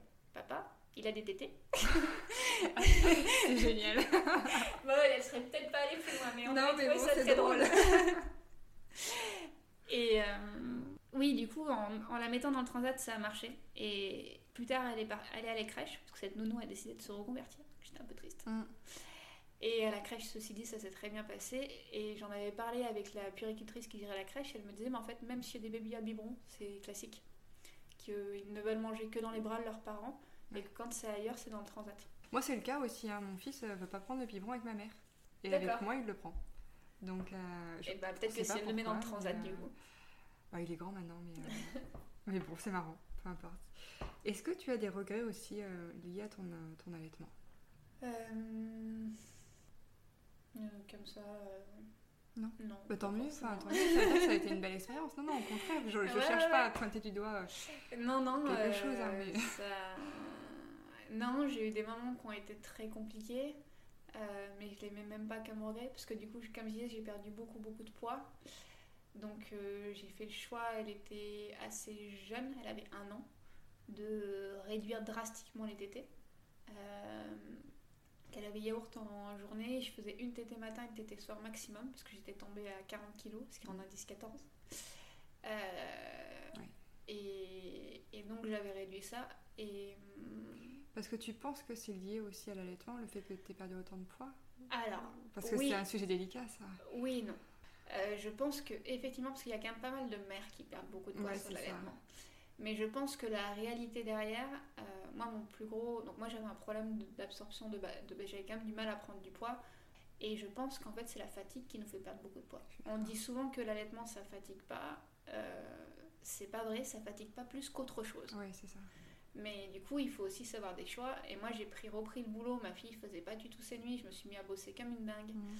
Euh, j'ai ma chef qui est décédée au boulot. Donc, émotionnellement, pas mal de choses à gérer. Et donc, oui, réduire l'allaitement, ça m'a aidé à tenir et à remonter. Et inversement, j'ai le médecin qui était top, mais qui avait allaité ses enfants jusqu'à 2-3 ans. Et qui m'avait dit de toute façon, ne supprimez pas l'allaitement parce que ça, ça remplace vos antidépresseurs. Euh, parce qu'aujourd'hui, vous êtes en état de fatigue. Euh, donc, j'ai diminué ça, pris un médecin thérapeutique. Finalement, j'ai changé de boulot. Euh, qui a fini par sortir. Mais. et quand j'ai pris le mi-temps thérapeutique, que j'ai pris du recul, que j'ai pris du temps pour moi, je suis revenue à des tétés normales en fait. C'est vraiment, je pense, c'est un équilibre de vie hmm. qui fait qu'on s'épuise et, et qu'on perd. Ceci dit, aujourd'hui, typiquement ce matin, elle s'est fait une grosse tétée de deux heures et hier, elle a tété à fond en termes d'énergie, moi je le sens. Ouais. J'ai pas, euh, mais parce que j'ai une toute petite constitution aussi. Je confirme. je te vois bien et oui, oui. mais euh, voilà, donc euh, les mamans qui perdent énormément, je regarde toujours un peu le régime alimentaire. Est-ce qu'il y, est y, a assez de gras? Mais quand je dis du gras, c'est du bon gras. Mm. Les amandes, l'huile d'olive, avocat, sardines. Est-ce qu'elles se nourrissent assez? Et combien d'heures elles dorment? Est-ce qu'elles sont aidées? Et souvent, c'est quand même des mamans qui sont en limite de burn-out ou d'épuisement. Mm. Et euh, bah après, on, les l'est quasiment tout. Hein. C'est un peu triste, hein, mais. Et on a des morphologies. Moi, ce que m'avait dit ma, ma médecin, c'est euh, perdre ou prendre du poids, c'est la même problématique physiologique. Donc il y a des mamans qui vont se mettre à grossir, grossir. Il y en a qui vont maigrir à fond. Oui, puis à l'inverse, qui n'arriveront pas à regrossir, alors que pour d'autres, elles n'arrivent pas à maigrir, etc. Donc justement, tu parles de ce que tu disais tout à l'heure, l'allaitement à l'amiable ou négocier. Est-ce que tu as déjà envisagé le sevrage pour l'avenir? Comment, comment, tu, comment tu y penses? J'y pense depuis six mois. Euh, Justement à cause de ce blocage de la rentrée euh, scolaire ou, ou rien à voir? Alors je pense qu'inconsciemment il y a la rentrée scolaire. Ah, je pense qu'inconsciemment il y a la rentrée scolaire, il y a le fait qu'elle ait passé les deux ans. Euh, qu'il y a des moments où j'en ai un peu marre et à la fois euh, et puis il y avait autre chose c'est que là du coup je viens de me former euh, à la danse prénatale donc c'était un déplacement de 6 jours et potentiellement un bébé de 2 ans un déplacement de 6 jours est-ce que j'allais réussir à maintenir ma lactation? Est-ce qu'elle allait pouvoir reprendre le sein en revenant? Bon, je suis revenue en un week-end, elle a tenté de rattraper ses jours. elle n'était pas partie sur un sevrage. Et du coup, je suis contente parce que j'ai tiré n'importe comment et j'ai pas eu un seul engorgement et j'avais quand même du lait en rentrant. bon, bah super. plutôt. Euh, Ça s'est bien passé. voilà, mais, euh, mais oui, je me suis rendu compte qu'en fait, j'avais peur du sevrage euh, parce que j'ai quand même des moments où on a toutes des moments où on n'est pas bien dans la vie, où on est un peu euh, au fond du gouffre, surtout en tant que maman. Et euh, clairement, la tétée, c'est aujourd'hui une solution. Quoi. Quand je vais pas bien, je récupère ma fille, je sais qu'on va faire une tétée, que je vais aller tout de suite bien derrière. C'est le fameux boost d'ocytocine quoi, qui arrive. Ouais. Et je me suis un peu dit comment je vais faire sans ça? Mais du même principe, il y a un moment où je voyais une copine qui était au biberon et je me disais, mais comment elle fait Moi, toutes les. Enfin, quand on a un bébé allaité au moins jusqu'à 6 mois, euh, il pleure, on lui donne le sein. Il dort pas, on lui donne le sein. Il mm. fait une crise, on lui donne le sein. Moi, je ne saurais rien gérer sans sein. Et ce qui est aussi des fois mal vu, en fait, le fait de toujours répondre en donnant le sein, il y a des choses, des fois, beaucoup d'injonctions qui se disent Mais pourquoi tu fais ça quoi? Parce qu'en fait, souvent on donne la tétine, quoi. C'est ça oui, qui donc on donne le sein. je suis tout à fait d'accord avec toi, mais euh, dans le regard des gens, ça peut parfois être euh, mal vu ou vu différemment. J'ai quand même, du coup, tu me posais la question sur les remarques. J'ai réussi à citer une ou deux remarques de ma mère, et je pense que c'est les seules sur 3 ans d'allaitement, ce qui est quand même vraiment rien. Ouais, ce qui est... non, je suis d'accord. J'en ai eu plus en 4 mois d'allaitement, donc euh, oui, oui. Et si, j'ai ma soeur qui régulièrement me demande quand est-ce que j'arrête, mais euh, pas du tout en malveillance ou en... Mais voilà, donc je suis quand même vraiment bien entourée, sachant, euh, moi je suis toujours surprise, ma belle famille n'est pas du tout une famille allaitante. Mm. Ma belle-sœur a choisi de pas allaiter, ma belle-mère l'a pas fait sa grand-mère, et c'est le début de mes recherches sur l'allaitement, quand j'ai allaité devant sa grand-mère, elle m'a dit Ah, mais moi, de mon temps, euh, quand on avait un bébé, on lui choisissait une vache et on donnait toujours le lait de la même vache. Et du coup, je me suis dit, ouais, mais en fait, on parle pas de l'artificiel. Elle est en train de casser toute mon idéologie. Donc, c'est le début de mes recherches, moi, sur l'allaitement. Je me suis ah, passionnée par l'histoire.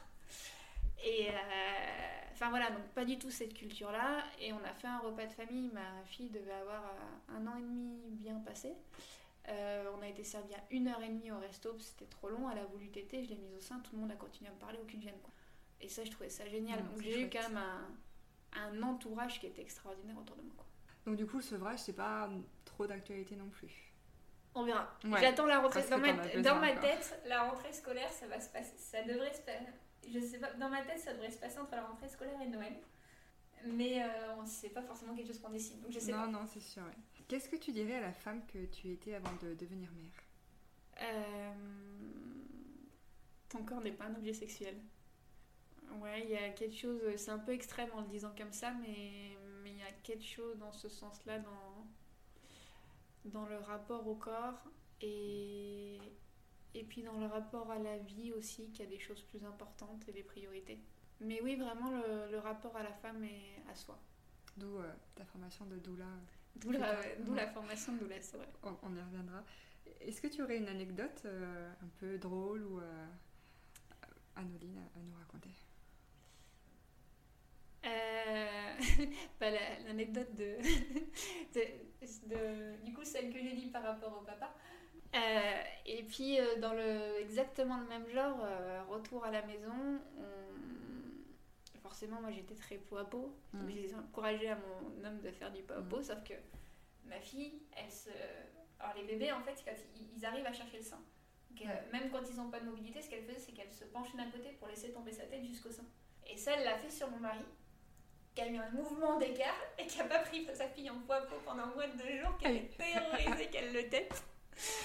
Euh, et ça, ça, ça, fait partie d'une anecdote très drôle. Bah, J'avoue, parce que du coup, dès la naissance, ça n'était pas du tout regardante. Quoi. Euh, il y a un petit truc là-bas qui est intéressant, je vais y aller. Ah ouais, et à la fois, euh, moi, c'est un tabou que, que je pourrais peut-être casser aujourd'hui, mais qu'à mm. l'époque, j'ai pas cassé. sur. Il y a plein de. Les cultures où les femmes allaitent, alors les déjà, il y a certaines cultures, elles passent au père, mais dans la plupart des cultures, en tout cas, quand une mère a besoin de laisser son enfant, elle la passe à une autre mère qui va potentiellement le mettre au sein. Mm. Il y a des frères et sœurs de lait. Euh, c'est quand même très français de. Euh, mais c'est lié, je trouve, à l'allaitement, on y met quelque chose d'hyper intime. Alors, il y a le côté un peu sexuel, du coup, mais il y a aussi, on nous vend tellement que le lien mère-enfant, il mm. passe par l'allaitement, ce qui est. Pas complètement vrai.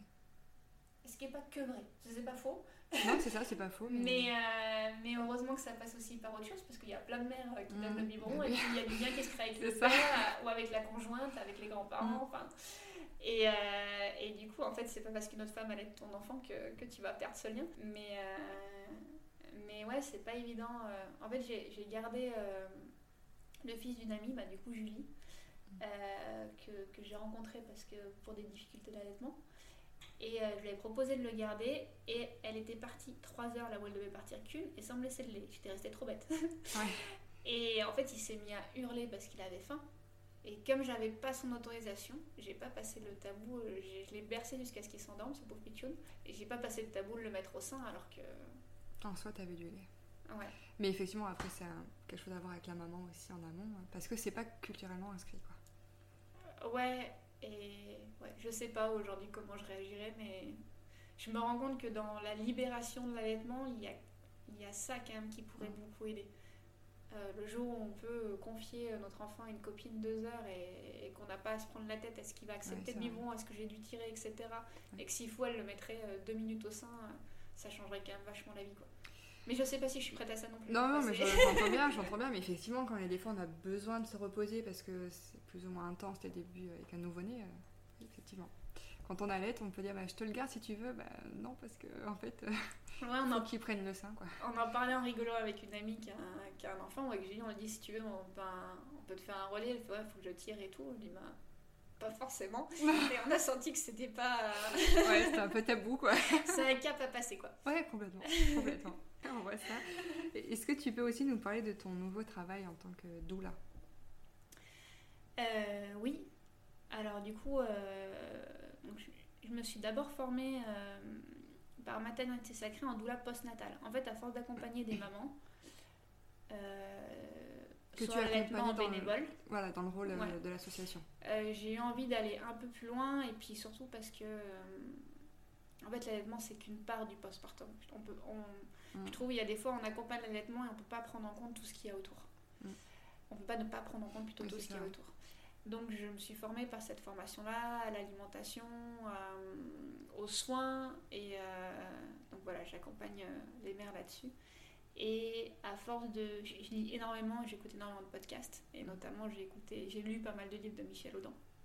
Et qui fait un lien très clair entre accouchement et allaitement. Et j'ai eu envie d'aller plus loin. Et du coup, là, j'ai une amie où je me teste, que j'accompagne sur l'accouchement. Donc, euh, à, à travers des méditations, à travers. euh, en fait, l'accouchement, le principe. Enfin, le principe. Intellé- intellectuellement, théoriquement, pour l'allaitement et pour l'accouchement, euh, l'ocytocine va beaucoup aider. Et pour qu'il y ait de l'ocytocine, il faut une inhibition néocorticale. Donc, il faut que le cerveau se mette en pause, en gros. Mm. Donc, tout ce qui est stress, euh, ou le fait de parler à la mère, ou, euh, ou l'environnement va énormément jouer sur. Et moi, je me suis dit, mais moi, je suis hyper intellectuelle. Je suis beaucoup dans la tête. Mm. Et donc, j'ai, par contre, j'ai beaucoup de travail personnel derrière moi, avec de la méditation, de la sophro, etc. J'ai fait beaucoup de danse.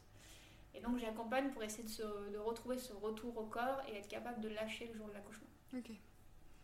Et ça, je veux le faire à travers de la danse, entre autres. Donc, je me suis formée à la danse prénatale. J'ai vu, ouais, c'est super. Et, et puis, euh, je, je veux informer le conjoint.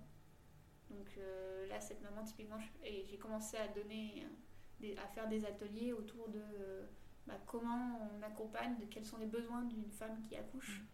Parce qu'au final, euh, bah, s'il n'y a pas de doula, c'est le conjoint qui va gérer euh, le fait que la mère, on va pas l'agresser, le fait Mm, mm, qu'il n'y ait tout à pas de lumière, qui est... Enfin voilà, plein de choses autour. Et puis les conjoints aussi, ils ont... bah, c'est important qu'on leur explique l'accouchement, mais jusqu'au bout, je ne suis pas forcément accouchement que physio, parce que je suis persuadée, euh, c'est ce que je disais, un jour, je- si un jour j'ai notre enfant, j'aimerais un accouchement physiologique. Mais au jour où j'ai accouché de ma fille, euh, j'ai eu l'accouchement auquel j'étais prête. Mm. Et j'aurais pas été prête à plus. Donc l'idée, c'est d'accompagner les mères là où elles en sont, les couples où ils en sont. Donc c'est aussi d'expliquer euh, qu'est-ce que la péridurale, qu'est-ce que la ventouse, etc. au Oui, les, papa. les que interventions. Souvent, les papas, on leur explique pas, la mère le sait, mais le père le sait pas, et des fois, ça traumatise. Qu'est-ce que lui a le droit de faire ou pas faire, Mm. ne serait-ce qu'il a le droit de ressentir des choses. Aussi. Et c'est aussi tout là le rôle d'une doula euh, pour celles qui peuvent être présentes à l'accouchement quand les parents le souhaitent, c'est du coup de permettre au père de s'extraire de ce rôle de gardien, Mm. parce qu'il y a quelqu'un d'autre, et du coup, lui, il peut, il peut accoucher lui aussi, en fait. Ouais, j'aime beaucoup, il y a Être Papa qui a fait une BD où il y a une, euh, une planche sur l'accouchement où euh, on voit, euh, il dit euh, Être Papa, c'est accoucher par le cœur. Et on voit l'enfant qui sort de son cœur. Elle, est, magnifique, joli, cette, c'est une jolie phrase. Et c'est vraiment ça, le père, il a plein de choses à vivre pendant l'accouchement aussi. C'est vrai qu'on dit beaucoup pour les femmes euh, d'accoucher, c'est une seconde naissance. Et du coup, ça exclut beaucoup le père. euh. Donc Ouais, là, c'est ce que, que tu veux mettre au bout euh, du jour. Quoi. Ouais, je pense que le père a beaucoup, a beaucoup à vivre aussi. Et d'ailleurs, c'est tellement pas connu que tous ne s'autorisent pas. Puis Ouais. dans la société. Moi, je vois quand même autour de moi, on, a, on, parle, on parle beaucoup de- du rôle de la mère. Pour moi, le féminisme et l'émancipation de la femme, ça passe aussi par euh, le, le droit au père d'être. Mm, mm, complètement, l'égalité. ouais. Ou la conjointe, mais il y a moins de. Comme la conjointe est hors norme, entre guillemets, il y a Mm. moins de dictats sociaux sur elle. Ça doit pas être plus simple. Ouais, non, c'est sûr. Loin de là. Mais, euh, mais du coup, c'est c'est encore quelque chose de différent. Mais moi, je vois beaucoup de copains où, quand ils sont devenus papas, ils sont passés en mode euh, euh, faut faire la maison, faut que je ramène des sous. Et dans la formation rôle. maternité sacrée, elle parle de 8% de dépression de postpartum pour les pères. Ils ont une sorte de pression aussi euh, sociale et sociétale. Euh, ouais, c'est énorme. Alors, c'est pas aussi important que les, que les mères, mais, mais ça, ça montre quand même qu'il y a un malaise social de base. Quoi. Je suis Mais, d'accord. et ne serait-ce que du coup, le fait qu'ils ne voient pas leur enfant. C'est sûr. Donc c'est vraiment un, un accompagnement complémentaire. Quoi. Ouais. Pour les deux. Pour les, pour les deux. Alors, Pour- quand même pour la mère, parce que c'est elle qui va vivre quelque chose, mais enfin, qui va vivre quelque chose. Il y a vraiment des transformations, il y a, il y a un travail à faire qui est propre à la mère, et le père, c'est un petit peu différent. Mais j'ai à cœur d'avoir euh, ouais, quand même un accompagnement global, parce que pour moi, c'est c'est une team, quoi. Et là, on parle de l'allaitement. Pour moi, l'allaitement, c'est un choix de la femme, mais c'est une histoire de couple. Et de famille, même s'il y a une fratrie derrière. euh, Oui, oui, bah, le enfin, fameux une- village. Une fratrie, euh, une adelphité, des frères et des sœurs. Ouais. Et également, tu, quand on parlait un peu de ton travail de doula euh, avant l'interview, tu me disais que tu voulais aussi axer sur, euh, on va dire, euh, faire des formations pour les professionnels liées à l'allaitement. Parce que tu t'es rendu compte que beaucoup n'étaient pas non plus trop avertis sur le sujet, ou mal avertis. Euh, oui, du coup, euh, bah, j'ai fait une première formation à destination des doulas et toutes les professions euh, périnatales, puis Mm. je l'ai ouvert à toutes les personnes qui pourraient être intéressées en Ouais. fait. Mais en très court, en un petit peu l'introduction, et j'aimerais bien faire une formation un peu plus poussée. Parce que justement, j'ai échangé énormément avec des doulas et en fait, bah, déjà il y a des doulas qui n'ont pas allaité, pas forcément de la même façon que moi je me suis beaucoup renseignée sur un accouchement physiologique, je ne l'ai pas vécu. Donc ça demande quand même d'être formé et d'avoir des choses autour.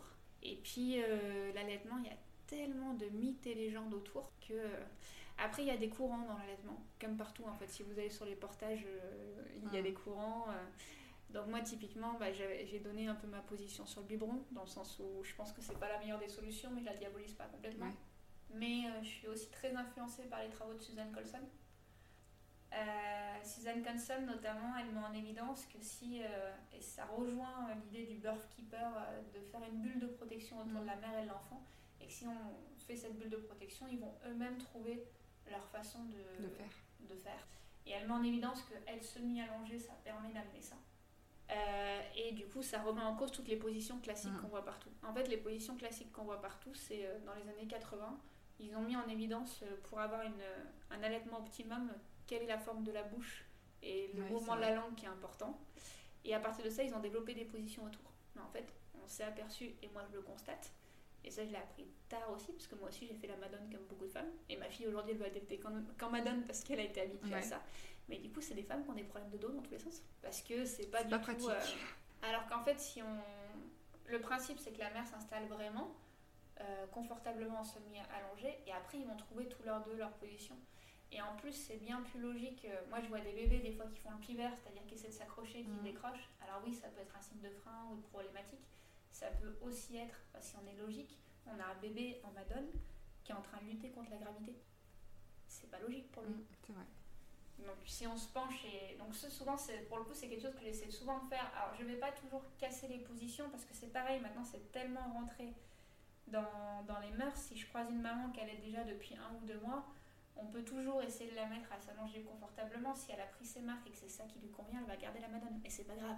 Ouais. Chacun trouve ses solutions. Oui, il faut être bien en fait euh, et en phase euh, avec son allaitement quoi. Tant que ça nous correspond, euh, c'est le plus important.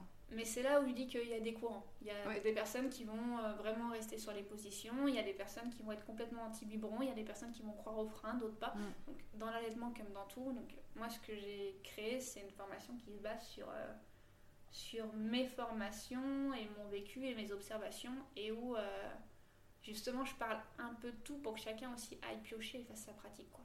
Et tu as eu des retours après euh, ces formations-là de, de gens qui sont revenus vers toi pour te dire euh, ce, que ça a changé? Alors ce que ça a changé, non, j'ai eu le retour sur la formation comme quoi c'était top. Euh, et notamment une personne qui avait déjà été formée, qui disait que ça faisait bien d'avoir un refresh et une ouverture, Ouais. euh, visual, elle visualisait pas ça sur le postpartum, parce que c'est Mm. très rare qu'on parle du postpartum et de l'allaitement. Mm.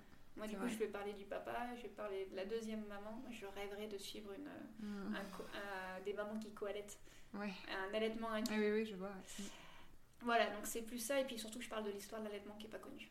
Et qui, je trouve qu'on voit les choses différemment quand, quand on sait qu'on a perdu l'allaitement il y a déjà plusieurs siècles. Oui, alors on va pas trop parler du sujet parce que ça va, être- ça va faire l'office d'un épisode consacré entièrement à ça, donc euh, vous inquiétez pas, on y reviendra. Euh, mais du coup, c'est bien parce que tout ce que tu as mis en place, ça- je le disais, je le répète encore, c'est multifacette quoi. c'est- euh, Ouais, je me suis passionnée. C'est bien, c'est bien. Moi j'ai découvert une passion, ouais. j'étais Ouais. pas forcément euh, hyper chaude à l'idée d'allaiter. C'est ça qui est, qui est le, plus, le plus fort, quoi. Et Tout le cheminement, quoi. Ouais.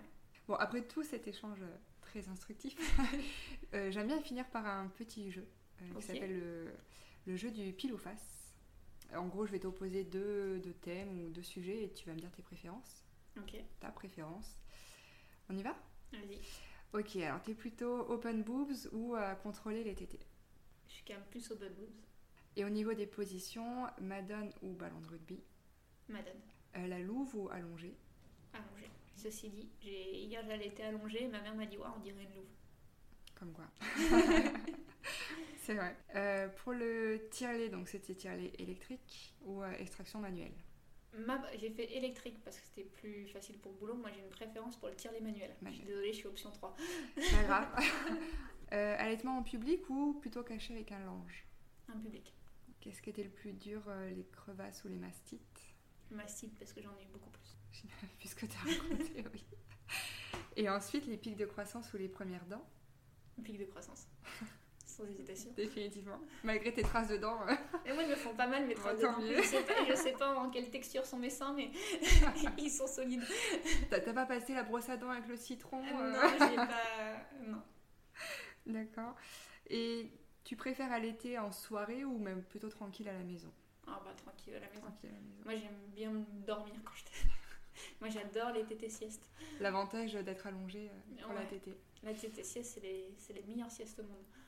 Et après, c'est quoi qui est le mieux Dans le bain ou en portage? Euh, Moi, j'ai. En portage. Euh, En fait, j'ai- j'aime bien la tétée dans le bain, mais je le fais très très exceptionnellement. Ma fille sait qu'elle n'a pas le droit de téter dans le bain. Donc, à chaque fois qu'on est dans le bain, elle me dit Maman, pas téter. Parce que euh, bah, quand ils sont petits et qu'ils têtent, euh, moi, ma fille, elle faisait des selles systématiquement. Donc, euh, Ouais. pas de téter dans le Ouais. Forcément.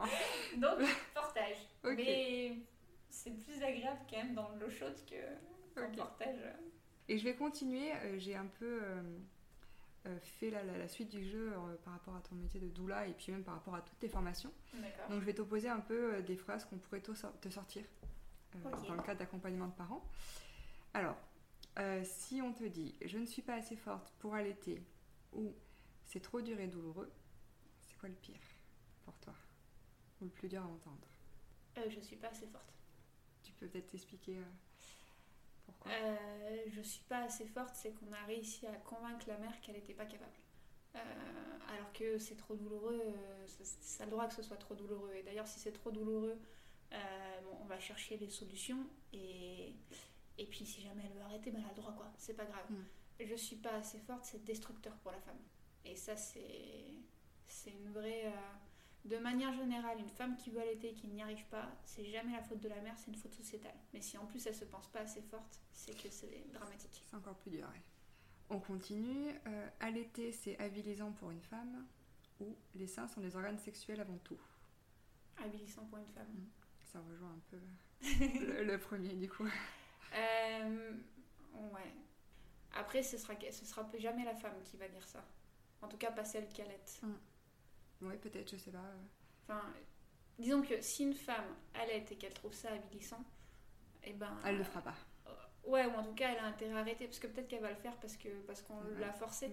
Mais du coup, euh, une femme qui se force, c'est pas bon ni Mm. pour elle ni pour l'enfant. Donc c'est que c'est pas la bonne solution. Au-delà du fait que ce serait bien qu'elle arrive à changer d'image et d'avis, c'est qu'en tout cas, c'est pas pour elle, quoi. Ouais, c'est sûr. Ok, allez, une petite dernière. Je n'ai pas assez de lait ou mon lait n'est pas assez nourrissant. Euh, mon lait n'est pas assez nourrissant. Euh, parce que je n'ai pas assez de lait, il y a plein de moments où c'est l'impression qu'on a. Mm. C'est un mythe qui est hyper répandu. Donc, certes, c'est triste parce que la mère se pense pas capable. Mais après tout, il y a, y des- il y a des fois où ça va réellement être le cas parce que très souvent, c'est pas la mère qui, n'est pas capable de produire assez, c'est le bébé qui n'arrive pas à avoir le lait. Mais dans les faits, effectivement, la mère n'aura pas assez de lait parce qu'elle ne sera pas assez stimulée. Mm. Donc, ça peut être une réalité, il faut chercher les causes et le soigner. Un lait qui n'est pas assez nourrissant, par contre, ça n'existe pas. Et ça sous-entend vraiment que la mère n'est pas capable, Ouais. plus fortement que, que le premier cas. Après, je sais que moi, quand je suis tombée à, à 40 kilos, j'avais fini par appeler ma conseillère et je lui avais dit Bon, écoute, on, on m'a toujours dit que le lait était assez nourrissant. Euh, là, je suis quand même en IMC 14. Sur internet, ça vous marque famine, contactez le médecin. Hein. Euh, Qu'est-ce qu'il en est? Elle me dit Bah écoute, il y a des vieilles études qui montrent que. euh, dans les grandes lignes, les qualités nutritionnelles d'un lait dans des pays de famine et dans des pays industrialisés sont, euh, sont quasi aussi nourrissants, donc il n'y a pas de problématique. Alors depuis, j'ai appris, il y a des études qui disent qu'il n'y a qu'un moins de gras et du coup, il faudra peut-être qu'il tête plus, mais en soi, il est suffisamment nourrissant. Quoi. J'ai quand même eu ce doute-là, mais j'étais sur un cas extrême. Ouais, ouais, bien sûr. Et une mère euh, normalement constituée, si on lui dit que son lait est pas assez nourrissant, et malheureusement, on risque souvent de lui dire, euh, bah, pour moi, c'est destructeur. quoi. Oui, ça peut faire arrêter en fait euh. Oui, Mais euh, parce qu'une fois de plus, une mère qui décide d'arrêter l'allaitement, si elle est d'accord avec son choix, c'est pas grave quoi. Si, si elle arrête l'allaitement parce qu'on lui a fait croire qu'elle n'était pas capable et qu'elle pouvait pas nourrir son enfant, euh, ça c'est dramatique. Enfin, ouais, moi je trouve ça dramatique.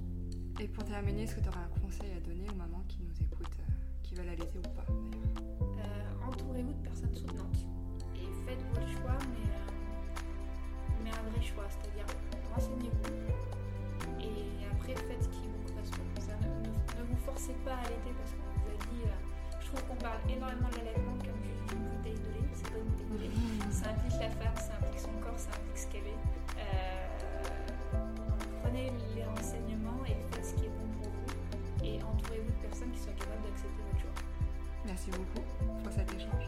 Et bah, merci à toi d'être venu jusque-là. Avec plaisir. Et voilà, c'est déjà la fin de l'épisode.